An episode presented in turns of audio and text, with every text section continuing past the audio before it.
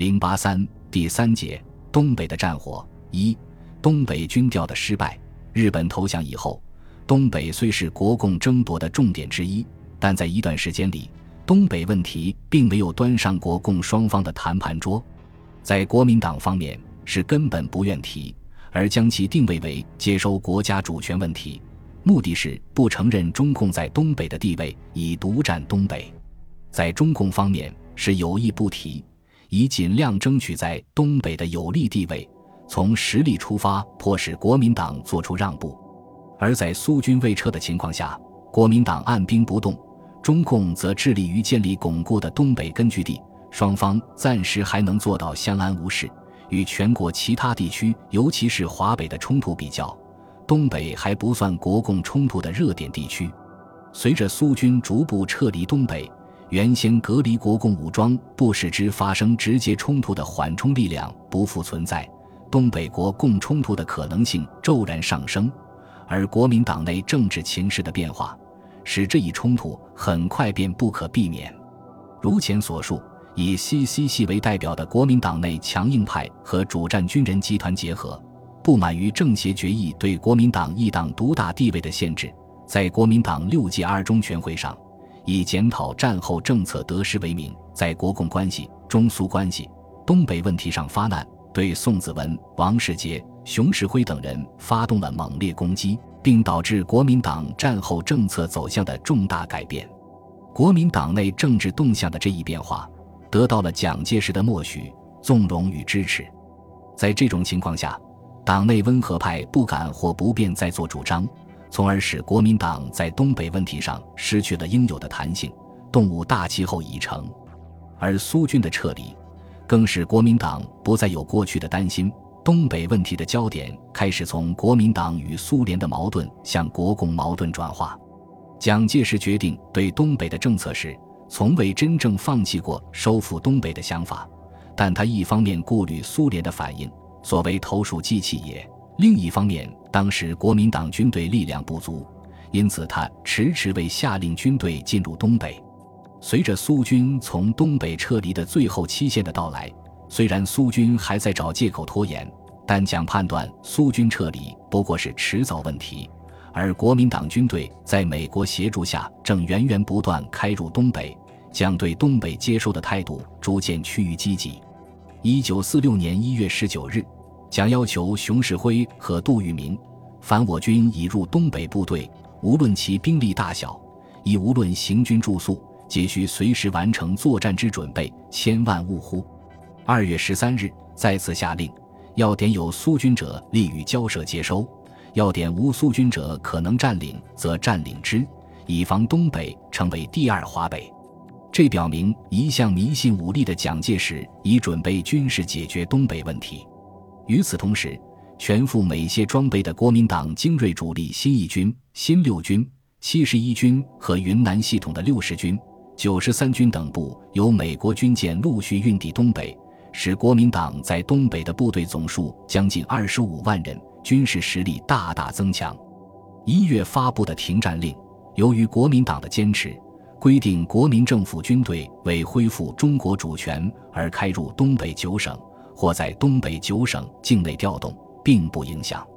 这一条规定虽只涉及军队调动问题，但含义并不明确。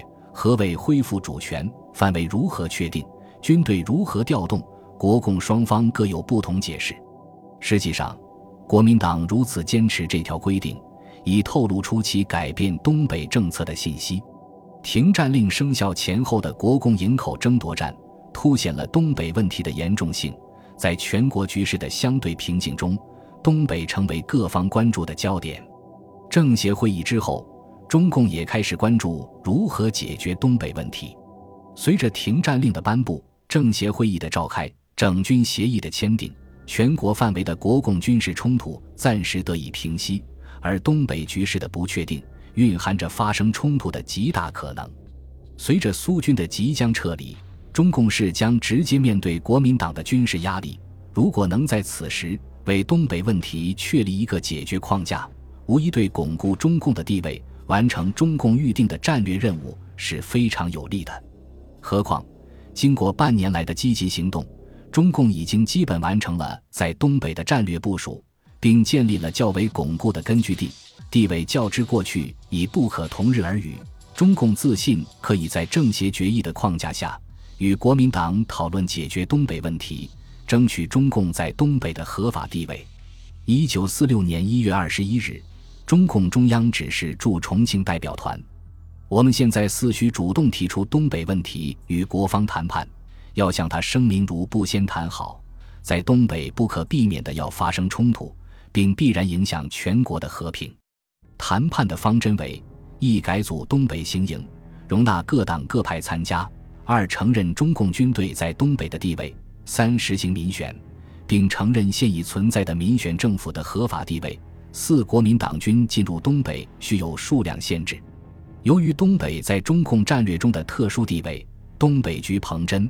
林彪等负责人对国内形势有自己的看法，他们认为，国民党可利用停战稳定关内，同时自关内调兵出关，与中共争夺东北，这样对中共不利。因此，他们建议应以各种手段逼蒋迅速与我谈判东北问题，承认我在东北之地位。此时，中共中央对国内和平前景的估计较为乐观。认为整个国际国内形势不能允许东北单独长期进行内战，因此中共对东北的方针应该是力求和平解决，力求国民党承认我党在东北一定合法地位的条件下与国民党合作。为此，中共中央在给东北局的指示中提出，企图独占东北、拒绝与国民党合作的思想是不正确的、行不通的，必须在党内加以肃清。我们完全不应怀疑东北问题有和平解决与国民党实行和平合作的可能，只是东北局军事上避免与国民党军冲突，退出长春路及沿线若干大城市，在军事上采取完全防御的姿态，对国民党接收人员表示合作协助的诚意。二月十二日，中共中央书记处讨论决定了力求和平解决。力求与国民党在东北合作的基本方针。次日，中共关于东北问题的主张，以中共中央发言人答新华社记者问的方式公诸于世。与此同时，周恩来在重庆整军谈判中向张治中不断提出东北问题，表示东北问题长此拖延下去，恐不是办法。整军协议签订当天，周恩来会见马歇尔。提出停战和整军应将东北包括在内，因这是一严重问题。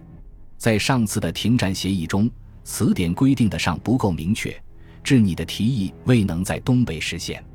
现在整军和停战的协议都有了，以后就要赶紧把冲突停止。但中共和平解决东北问题的建议并未能得到国民党的应有回应。国民党坚持东北接收是关系国家主权的问题。而且有条约依据，不能受任何限制。同时，不承认中共在东北的地位。中共公布解决东北问题的建议后，国民党舆论群起而攻之。东北问题解决的关键显然在于国民党的态度。在苏联即将从东北撤军之时，东北问题纠葛中的另一位主角美国登场，从后台走到了前台。马歇尔使华的最主要目的之一。便是解决东北问题，维护美国的利益。他来华不过两个月，就在停战与整军两事上取得了引人瞩目的成功。但东北问题的悬而未决，不仅存在着发生军事冲突的极大可能，而且必然影响全国和平。使马的成功付之东流，如同马歇尔给杜鲁门的电报中所说：“过去一个月，在中国已经成就的一切能否持久？”很大程度上依赖于及早处理满洲正在恶化的局势。马氏深知其中利害，因此在停战与整军问题上达成协议后，便着手解决东北问题。还在一月二十四日，马歇尔便提议派出军调小组前往营口，并建议以后遇有同样事件时照此行事。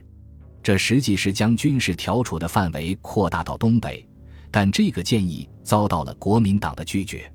二月二十日，马歇尔重提向东北派遣军调小组的建议，又被国民党拒绝。这时马氏认识到，国民政府似乎决心不使他在满洲的行动自由受到任何限制，并且倾向于以军事完全占领满洲全境。如遇到中国共产党军队的阻挠，则消灭中共军队。